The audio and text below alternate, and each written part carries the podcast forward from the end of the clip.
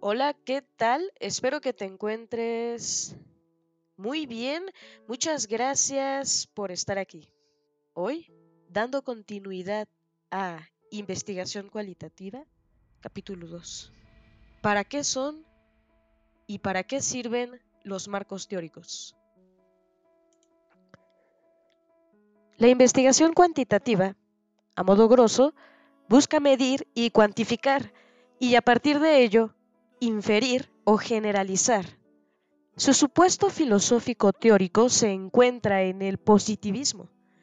Por su parte, la investigación cualitativa busca la subjetividad y explicar y comprender las interacciones y los significados subjetivos individuales o grupales.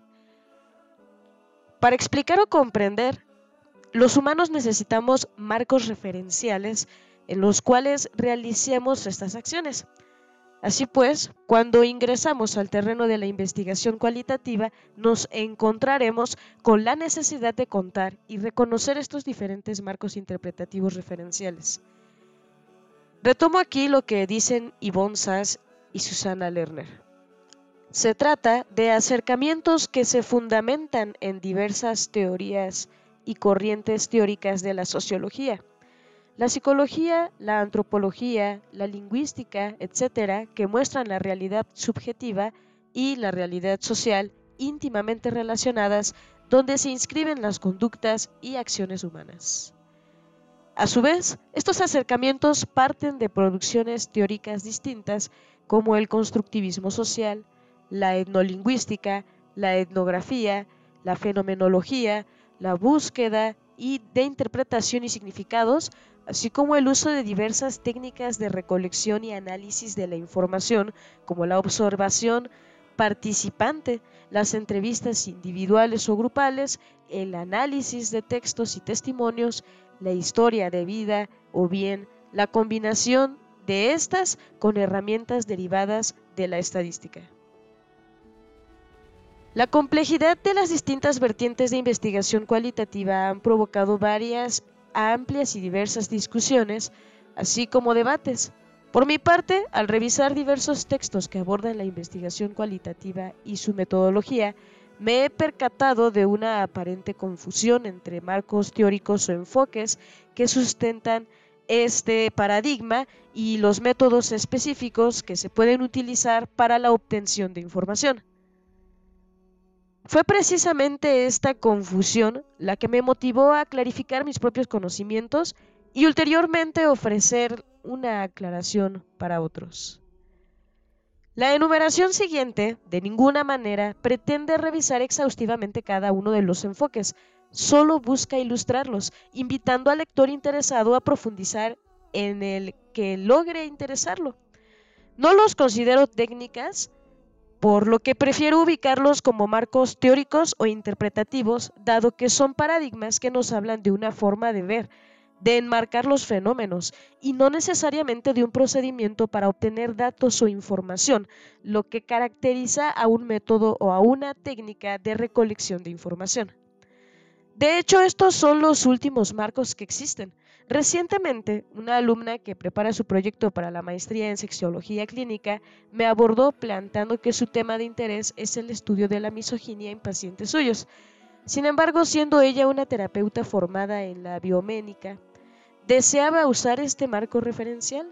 Obviamente esto resulta válido a pesar de que la bionémica como muchos otros marcos, no constituye un marco común cualitativo, por lo que no estará completada en este texto. Tal es la amplitud y riqueza que puede tener la investigación cualitativa. Se puede comprender, por tanto, y dada la propuesta de este libro, la imposibilidad de abordar y profundizar en todos los marcos interpretativos. Sin embargo, a continuación Enumeraré algunos de los reconocidos actualmente como principales, en el entendido de que no son los únicos posibles. Sin este texto se logra eh, en realidad pues más que esquematizarlos. Incluyo aquellos que se utilizan con mayor frecuencia, sobre todo dependiendo, como todo proyecto de investigación, de la pregunta que el investigador intenta responder al final de su estudio. Thomas Schont profesor y coordinador del programa de metodología de la investigación, propone clarificar los marcos interpretativos en dos grandes grupos constructivistas e interpretativos. Los marcos constructivistas comparten con los interpretativos su interés por la experiencia humana y la manera como los actores la viven, solo que subrayan el hecho de que la verdad objetiva resulta de la perspectiva. El conocimiento y la verdad son creados por la mente y no descubiertos por ella. De ello se deriva el concepto de que los humanos construimos nuestro conocimiento. Así Schwant propone agrupar en esta categoría a corrientes que reflejan esta visión como el constructivismo clásico, el radical y el social, el feminismo y la psicología de los constructos personales. En mi opinión, en esta categoría cabe la teoría crítica que al elaborarse el estudio de las instituciones sociales, la vida social y los problemas históricos como la dominación y la enajenación, lo hace desde la afirmación de que todos ellos no son más que construcciones humanas. Por ello he agregado a este grupo la teoría crítica. Por otra parte, los marcos interpretativos comparten desde sus postulados originales la necesidad de comprender el significado de los fenómenos sociales en contraposición a la estructura de las ciencias naturales que busca la explicación científica, Swan propone entonces incluir en el grupo de los marcos interpretativos la antropología filosófica o interpretativa, la fenomenología, la hermenéutica, el interaccionismo simbólico e interpretativo, puesto que consideró que la elaboración de teoría es una de las mayores interpretaciones. Incluyó en este grupo la teoría fecundada. Comencemos la revisión por los marcos constructivistas. No obstante, en la historia de las ciencias sociales se vuelvan relevantes después de los interpretativos. Marcos constructivistas. Teoría crítica. La teoría crítica se origina en los años 20 a manos de un grupo de académicos alemanes conocidos como la Escuela de Frankfurt, encabezado por Marx Horkheimer y Turner. Aunque existen variantes de la teoría crítica, sus temas centrales y constantes son el estudio científico de las instituciones sociales, las transformaciones de tales instituciones según la interpretación de su vida social, los problemas históricos sociales de la dominación, la enajenación, las luchas sociales. En suma, esta categoría se ocupa de la crítica de la sociedad y de la búsqueda de nuevas alternativas.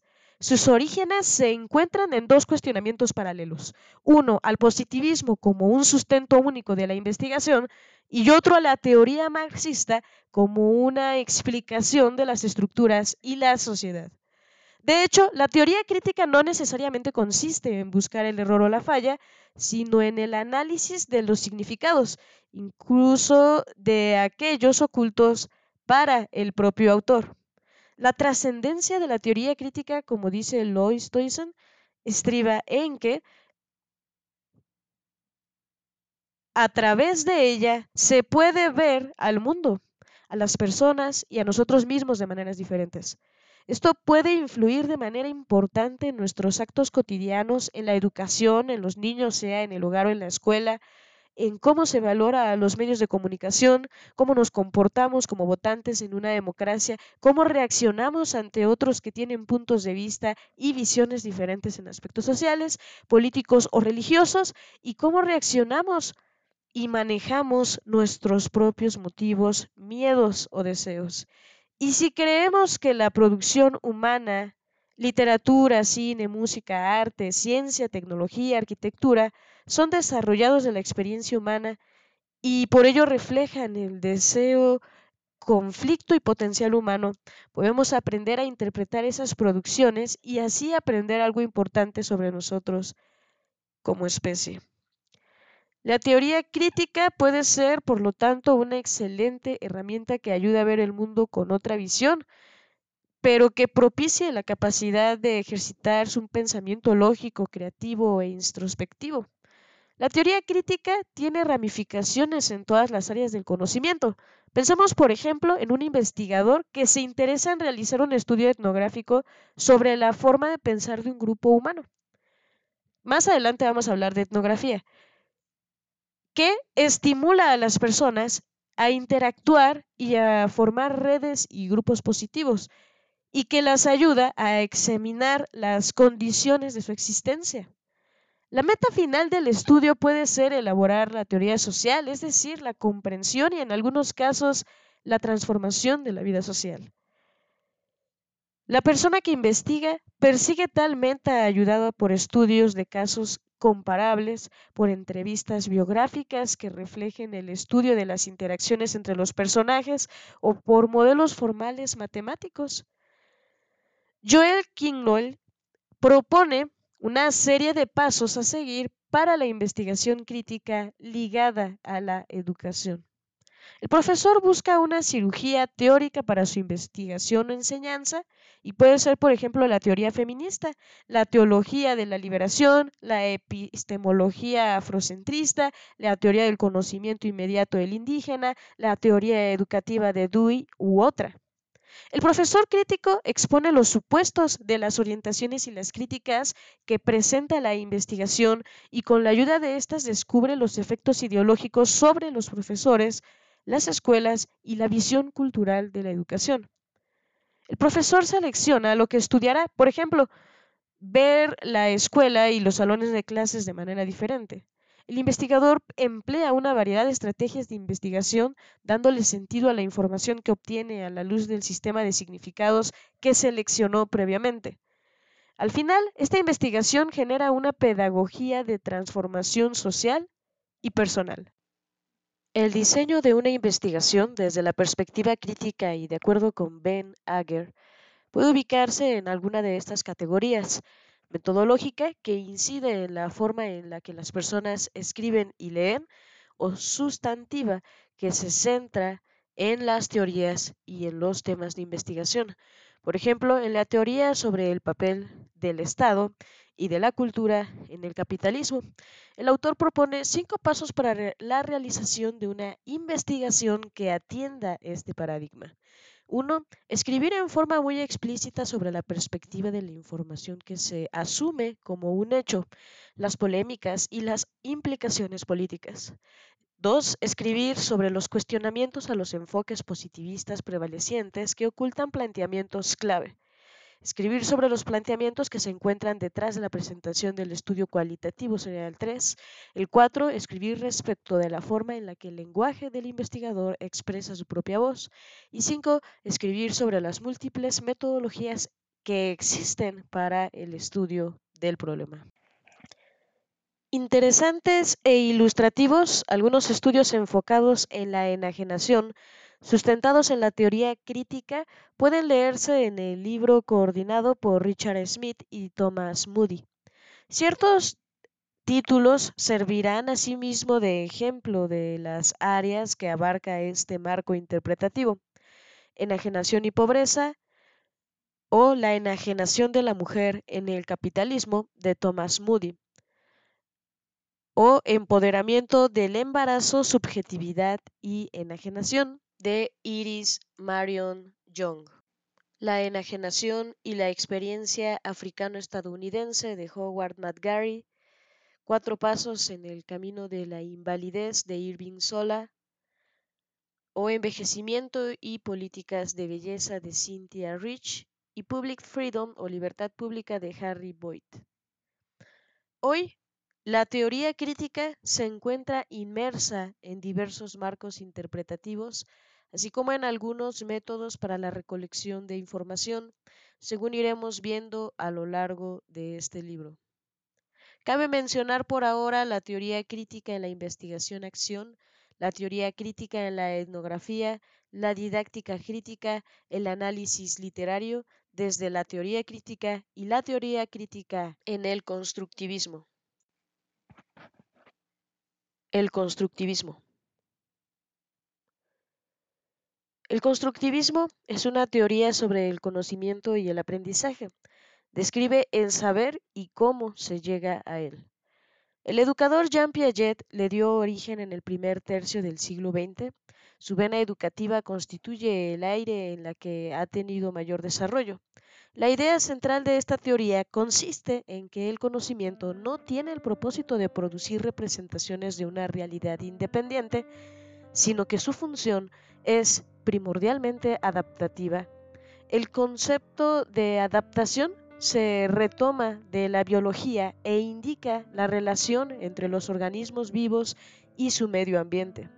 Piaget lo saca del ámbito biológico y propone que cuanto veamos, escuchemos y sentimos los humanos resulta de nuestras propias actividades perceptivas y por ende es específico de nuestra propia forma de percibir y concebir.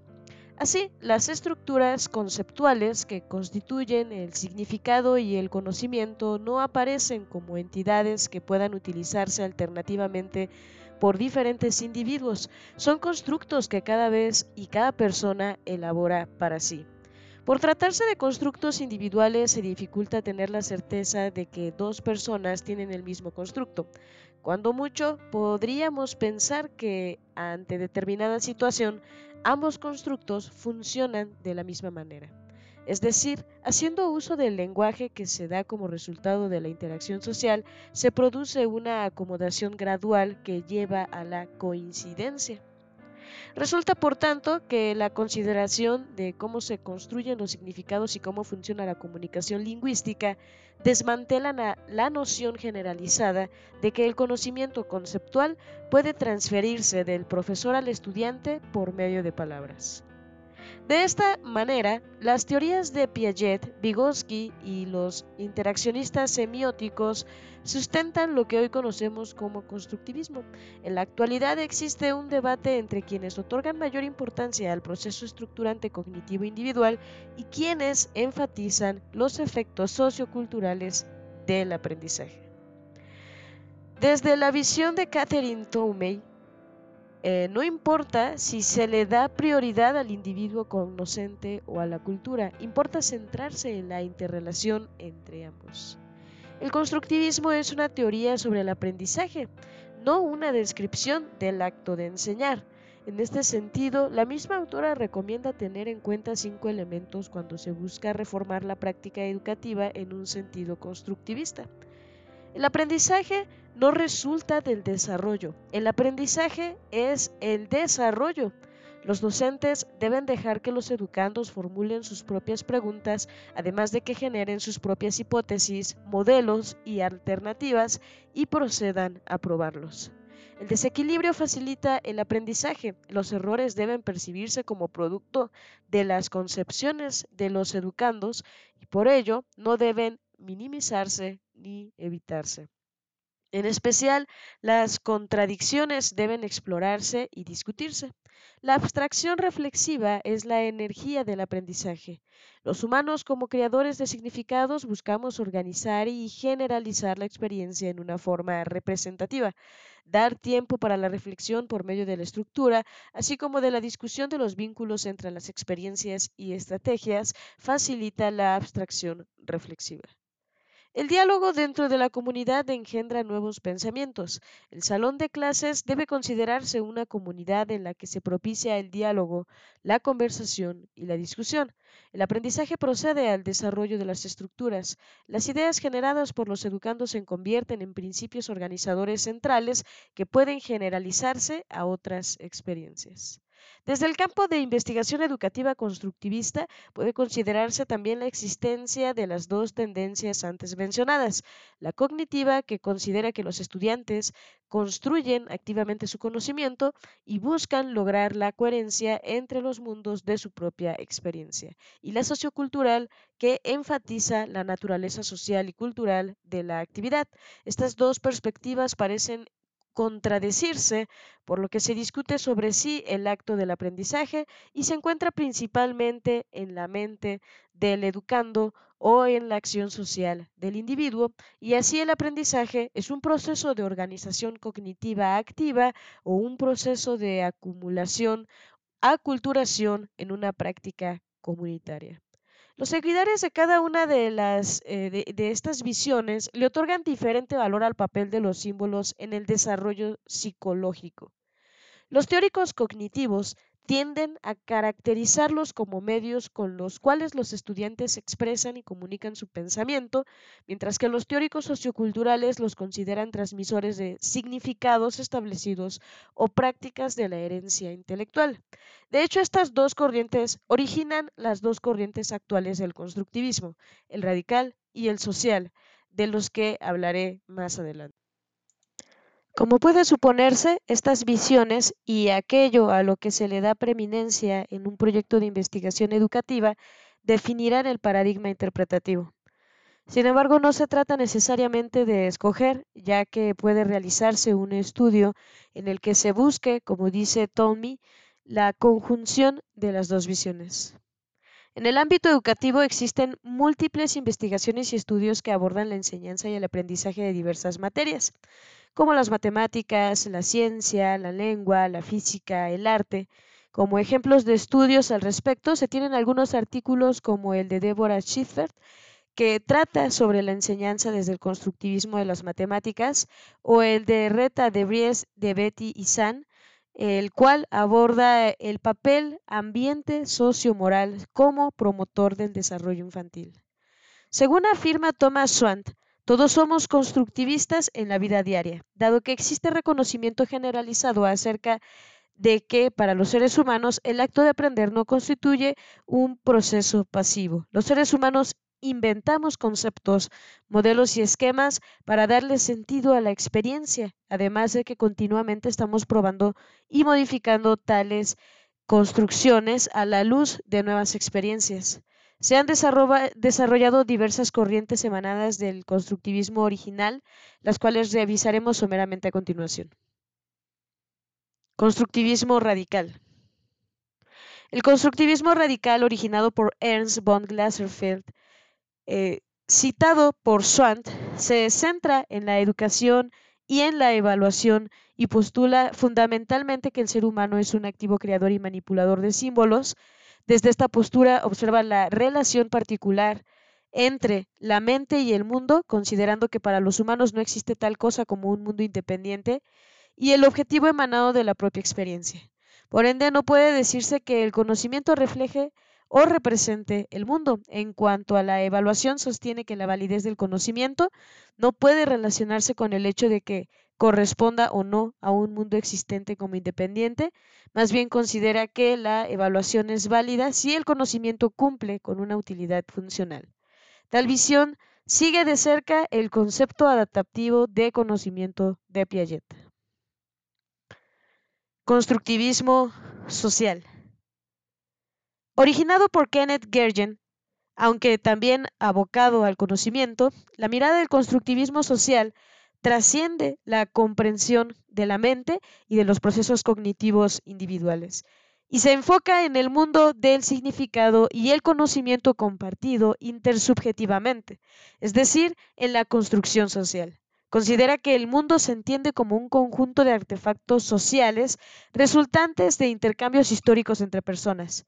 Contrario al constructivismo radical, la preocupación de este paradigma se centra en la generación colectiva del significado, matizada por el lenguaje y otros procesos sociales.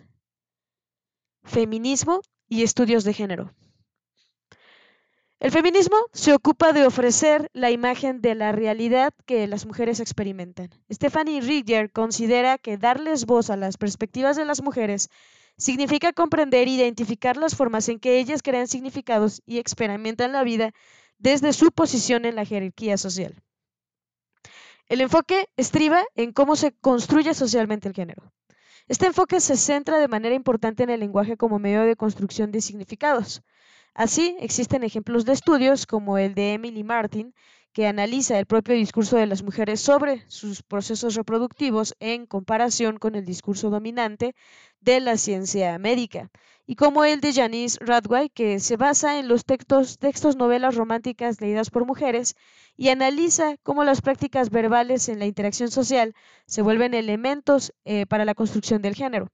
Por su parte, el estudio más reciente de Catherine Navai estudia la construcción social del amor y de la sexualidad en mujeres encarceladas en Estados Unidos. Los estudios de género se iniciaron eh, de manera importante gracias al trabajo y la lucha del feminismo mundial. Sin embargo, actualmente el concepto de estudios de género debe trascender el abordaje exclusivo de los estudios de la mujer. La construcción social de ser mujer va de la mano de la construcción social de ser hombre. Este no por ser quien domina y ostenta el poder en muchas de nuestras sociedades occidentales, se encuentra exento de sufrimiento y del malestar que surgen de los estereotipos de género, tal como señalan Fernando Barragán y sus colaboradores, entre muchos otros autores. Por ello, considero más adecuado para el momento actual incluir este enfoque en los estudios de género. En nuestras culturas, el género se establece como un esquema clasificador en función de la reproducción y pudiera concebirse en la forma en que Guido Cole lo plantea, como un esquema continuo de categorización social de los individuos para describir las características psicológicas, sociales y comportamentales consideradas como masculinas o femeninas.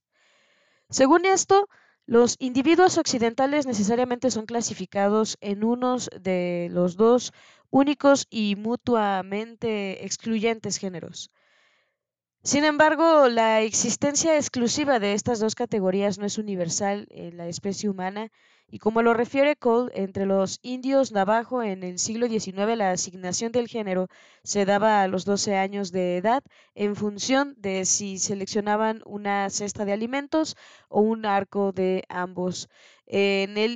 Al incendiarse una choza en la que estaban. En este grupo social, el niño era eh, categorizado como mujer si seleccionaba la cesta, como hombre si seleccionaba el arco, o como neutro si seleccionaba ambos. Surge entonces una tercera categoría de género. Para Olga Bustos, la socialización ha sido definida como todas y cada una de las instancias a través de las cuales un sujeto humano integra e incorpora las consignas y determinaciones de la estructura social en la que interactúa. Dentro de esas instancias se encuentran la familia, la escuela, la religión, los medios masivos de comunicación, entre otras. Por su parte, Jan Maid Heidwer sostiene que debemos reconocer que el sexo está importantemente socializado y que cada cultura designa ciertas prácticas como apropiadas, inapropiadas, morales o inmorales, sanas o enfermas. Constantemente estamos construyendo límites que no tienen bases naturales. Sin embargo, continuamos viviendo la fantasía de que nuestra sexualidad es el aspecto más innato y natural del ser humano y que la conducta sexual entre hombres y mujeres está predestinada por la biología y más aún por los dictados de la naturaleza humana. De esta manera se construyen estereotipos de lo que debe ser masculino o femenino.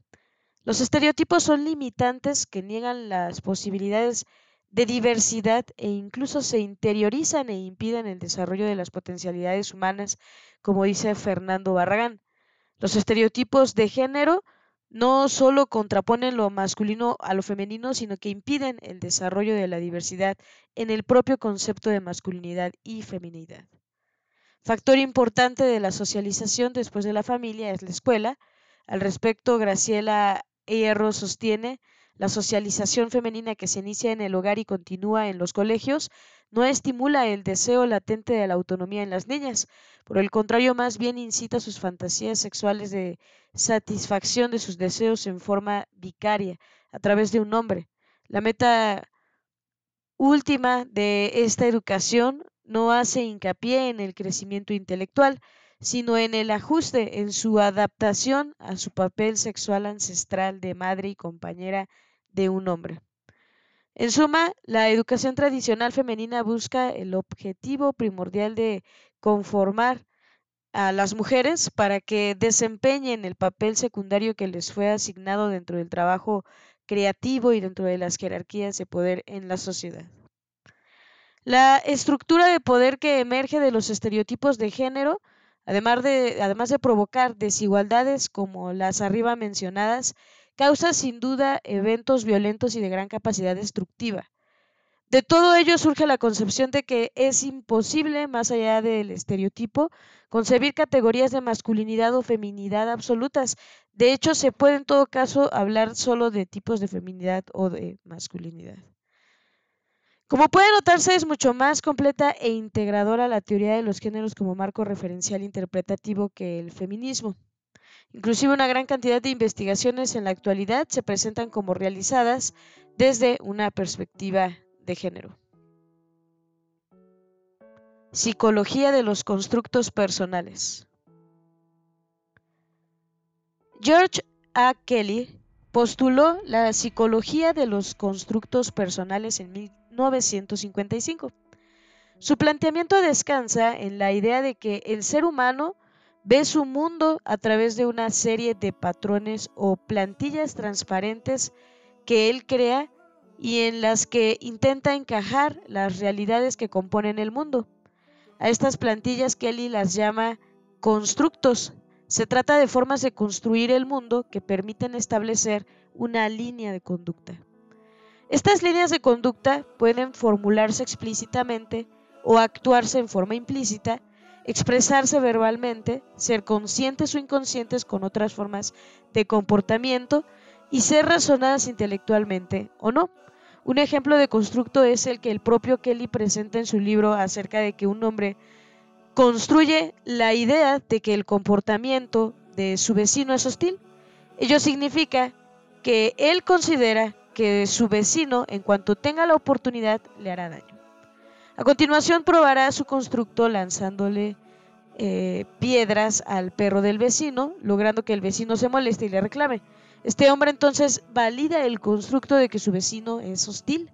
De la misma manera en que los constructos se utilizan para prever los sucesos futuros, también nos sirven para explicar y entender situaciones que ya han sucedido. Este autor plantea que nadie ha logrado proponer un sistema universal de constructos y por ende se estudian los sistemas miniatura, los cuales corresponden a las personas. Para Kelly existen en su teoría un postulado básico y 11 colorarios. Un postulado básico afirma que los procesos de las personas son canalizados por la forma en que prevén los sucesos, mientras que, los colorarios son colorario de eh, construcción. Una persona prevé los eventos y construye sus reproducciones de ellos. Para ella construir consiste en interpretar lo que se construye y las reproducciones mentales implican la comparación encontrando similitudes y diferencias. Toda esta información le permite prever los acontecimientos. Corolario de individualidad. Las personas difieren una de otra en la construcción de los sucesos. Corolario de la organización. Cada persona evoluciona en forma característica, prediciendo los sucesos a su conveniencia, elaborando un sistema de constructos y estableciendo relaciones ordinales entre los constructos. La relación ordinal se ilustra con este ejemplo de Kelly.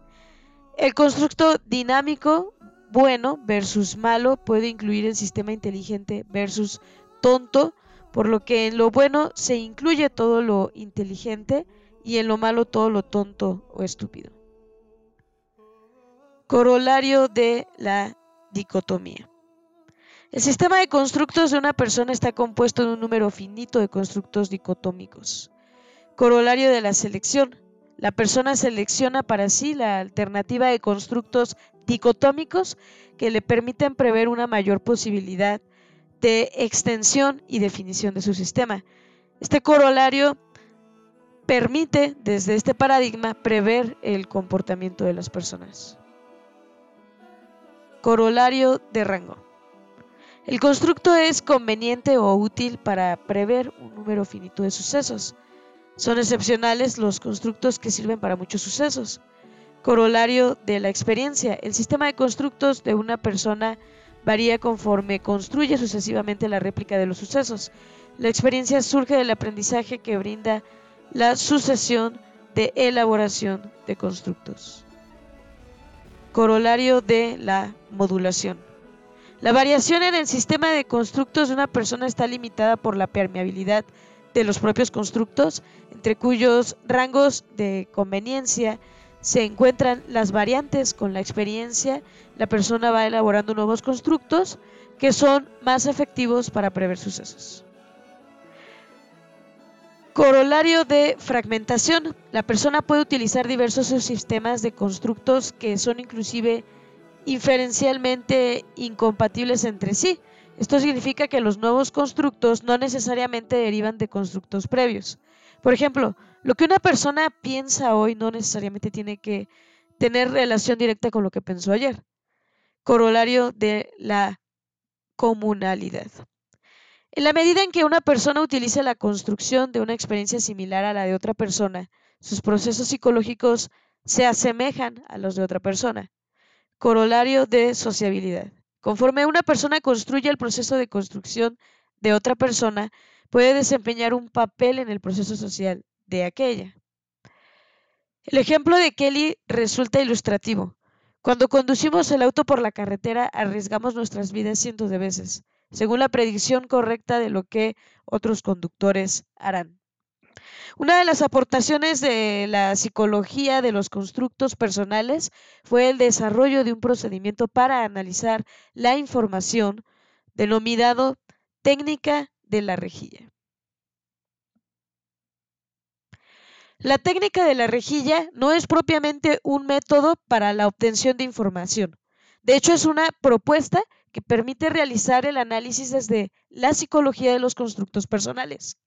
Evalúa las dimensiones y la estructura del significado personal y pretende captar la forma en que una persona da sentido a su experiencia en sus propios términos.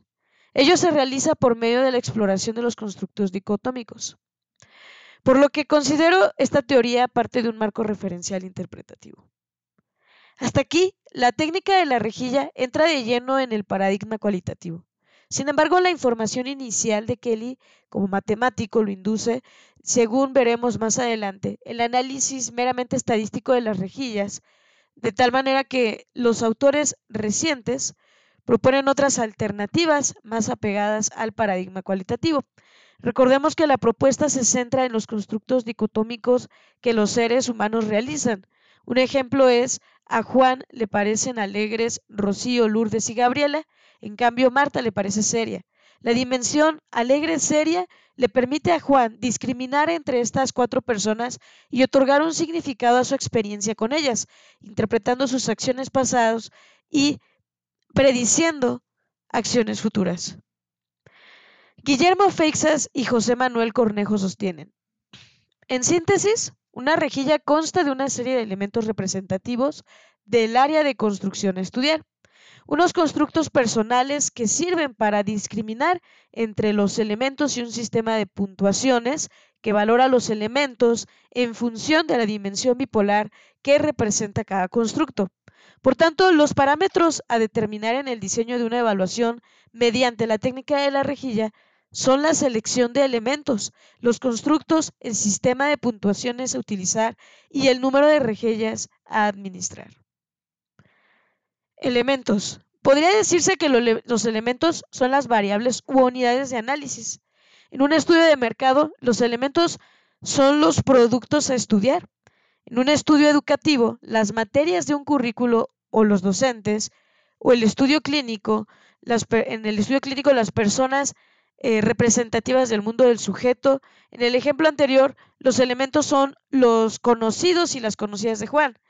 En este caso, dentro de Feixas y Cornejo, consideran diversos tipos de elementos, los metaelementos o metapercepciones de la forma, como ve Pedro a Luisa o como X persona me ve a mí.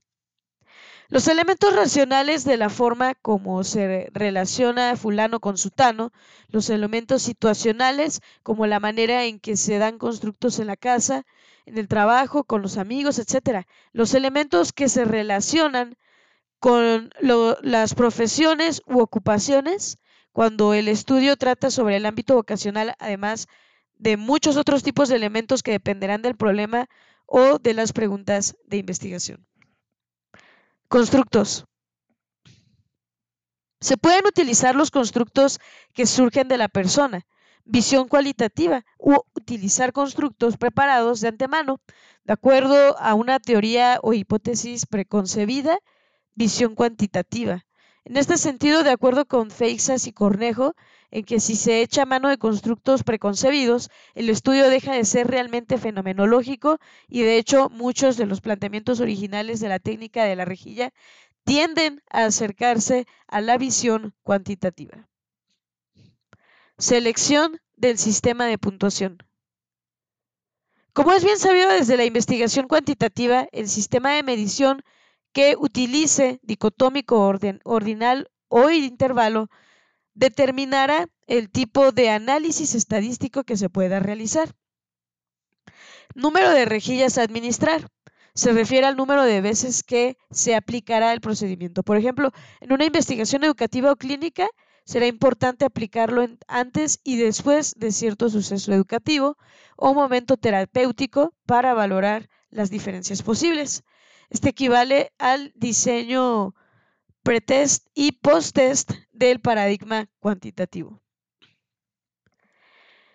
En la técnica de la rejilla, la información se obtiene mediante una entrevista estructurada sobre lo que hablaré después, la elicitación de los elementos a estudiar, como ya se mencionó, depende del problema o pregunta de investigación. Existen tres formas de obtener la elicitación de los constructos.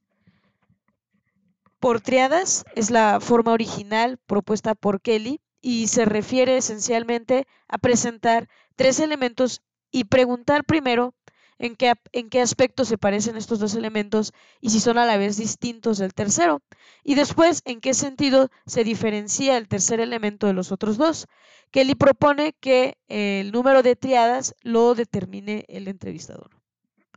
Por diadas, aquí se plantean preguntas de similitud, como en qué se parecen estos dos elementos, cuál es su característica común, o bien en qué se diferencian estos elementos. La explicitación de esta diferencia indica los opuestos para cada uno de los elementos. Feixas y Cornejo recomiendan la utilización del sistema de diadas. Por un solo elemento se le pide al sujeto que describa la personalidad la forma de ser o las características de un elemento con sus propias palabras. Entonces, la tarea del investigador consiste en preguntarle al sujeto cuáles son los eh, opuestos. Una manera posible de registrar la información obtenida por los participantes consiste en listar en un formato los constructos dicotómicos y la clasificación o el grado en que la persona los ubica. Por ejemplo, podríamos tener, hay una cantidad bien grande de eh, test psicológicos que utilizan este método. Es un cuadro que tiene dos columnas, eh, una columna del lado izquierdo y una del lado derecho. La primera, la, del lado izquierdo, dice constructo dicotómico y a su vez está separada en eh, cuatro aspectos más a considerar dentro de ese constructo dicotómico. Tendríamos uno del lado izquierdo, si lo separamos en dos columnas, del lado izquierdo tenemos 1 y 2 abajo y del lado derecho serio, perdón, 1 y 2 abajo también. En el primero sería simpático, 1, 1 al lado serio, 2 eh, honesto y 2 deshonesto. Y en los grados lo tenemos dividido del 1 al 7. Entonces, como decíamos previamente, si el análisis se basa en el paradigma cuantitativo, a los constructos se les asignan valores nominales, categorías que por su naturaleza no se pueden jerarquizar ni medir, como el género o el estado civil. Ordinales no se pueden cuantificar, pero sí jerarquizar, como los lugares en una carretera, o eh, intervalares que se pueden cuantificar y medir con precisión, como la edad o las clasificaciones en una prueba. Esta asignación tiene la finalidad de analizar los constructos estadísticamente, por lo que existen incluso programas de cómputo especialmente diseñados para el análisis de la técnica de la rejilla, como el récord de otra versión que más adelante vamos a ver, incluido en el libro de Feixas y Cornejo. Una alternativa de análisis más cercana al paradigma cualitativo es utilizar los mapas conceptuales de los que hablaremos a continuación por considerarlos relevantes para cualquier interesado en la investigación cualitativa. Cabe señalar que de forma personal, esta es una de las eh, formas de sintetizar información que más prefiero. La expresión mapa conceptual tiene una difusión más amplia en la literatura según Skemp. Eh, corresponde a un tipo particular de esquema en el que se presenta un orden parcial entre los conceptos, dependiendo de cuáles se necesiten para adquirir otros conceptos y útil en la planificación de secuencias instruccionales y en el diagnóstico. Joseph D. Novak y Debbie Gowin indican que los mapas conceptuales tienen por objeto representar relaciones significativas entre conceptos en forma de preposiciones. La aplicación más amplia de los mapas conceptuales se encuentra en el ámbito de la educación, presentándose en la actualidad como una valiosísima herramienta para el aprendizaje y sobre todo para el desarrollo de la capacidad de abstracción.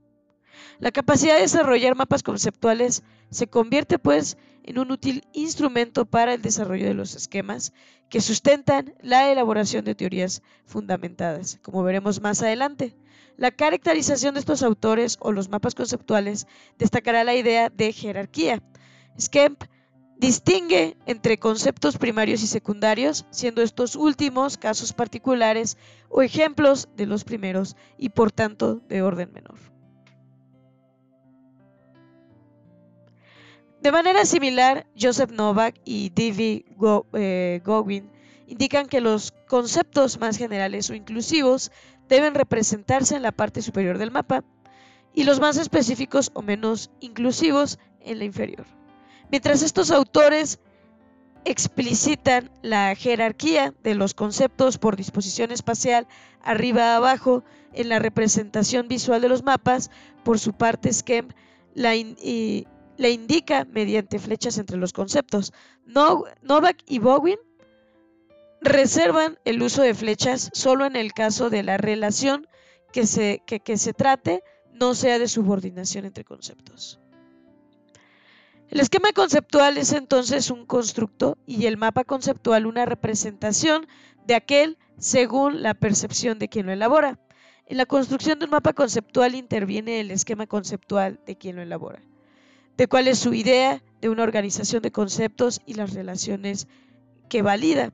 En el campo educativo participa la forma de enseñar o promover el aprendizaje. Esto construye un factor determinante en la labor docente, en especial cuando el profesor valora el esquema conceptual de sus alumnos y el campo de investigación, el mapa conceptual, le permite elucidar las relaciones entre los conceptos y entre los grupos y de ahí apoya significativamente las posibilidades de interpretación. Osvaldo Mónagas presenta los siguientes elementos constitutivos de un mapa conceptual. Nodos. Los nodos indican principalmente conceptos, definidos según Novak y Bowen como una regularidad en el acontecimiento o en los objetos que se designa mediante algún término.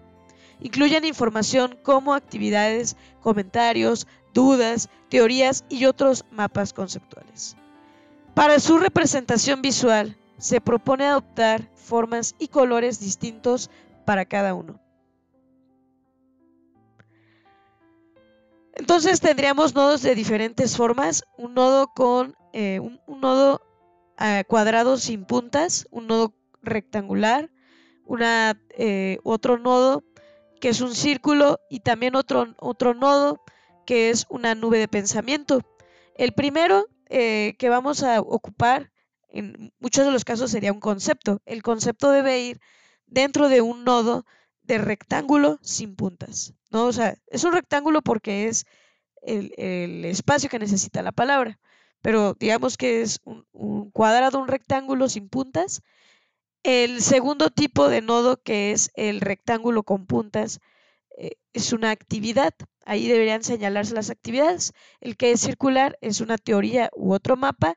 Y el último que es comentario o duda es esa nube de pensamiento ¿no? que vemos en las historietas.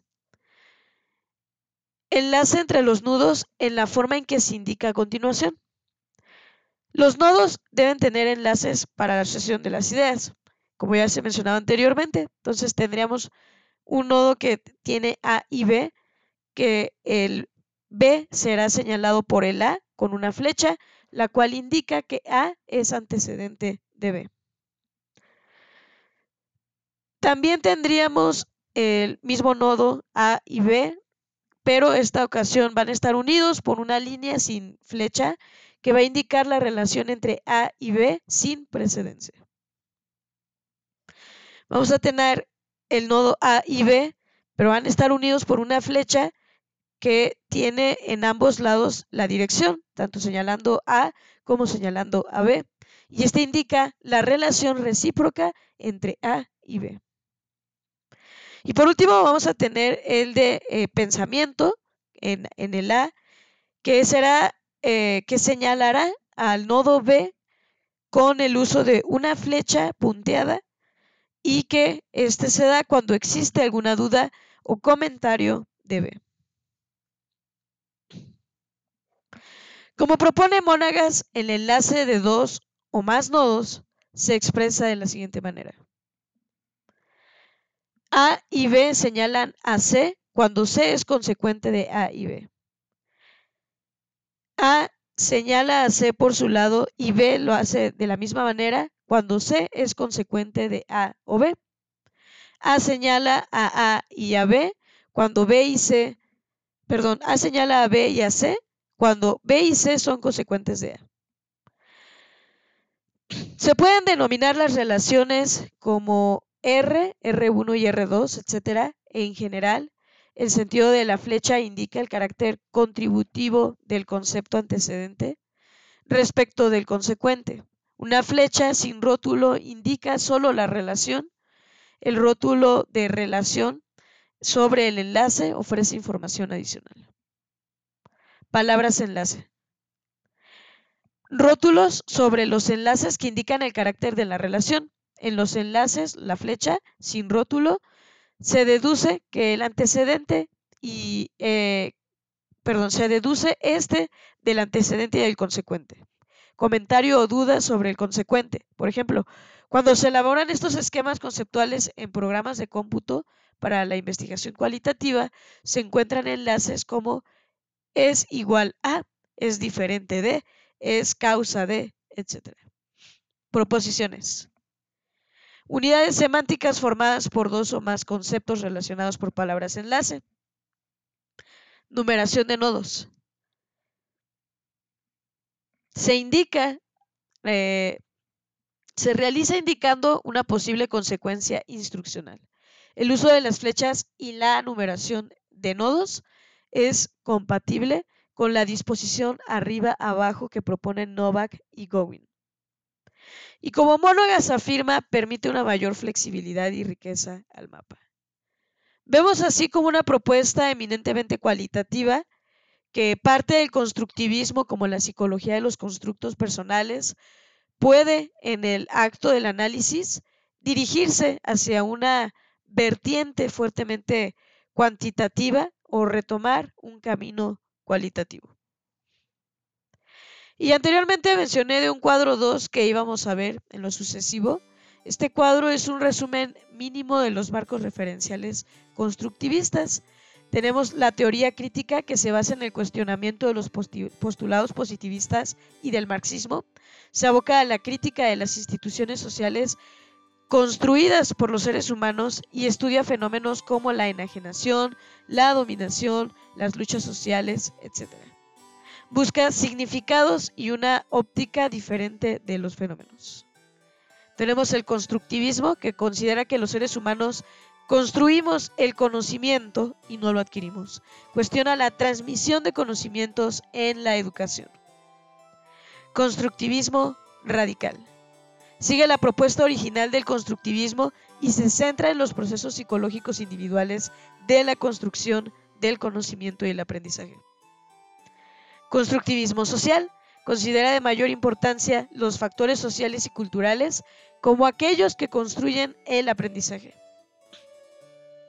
Feminismo y estudios de género se aboca a la construcción de los géneros y al estudio de las relaciones y las estructuras de poder que se sustentan en los estereotipos de género.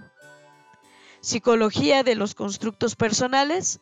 El ser humano ve su mundo a través de una serie de patrones o plantillas transparentes en el área y en los que intenta encajar las realidades de ese mundo, a los que llama constructos. El sistema de constructos de una persona está compuesto de un número finito de constructos dicotómicos.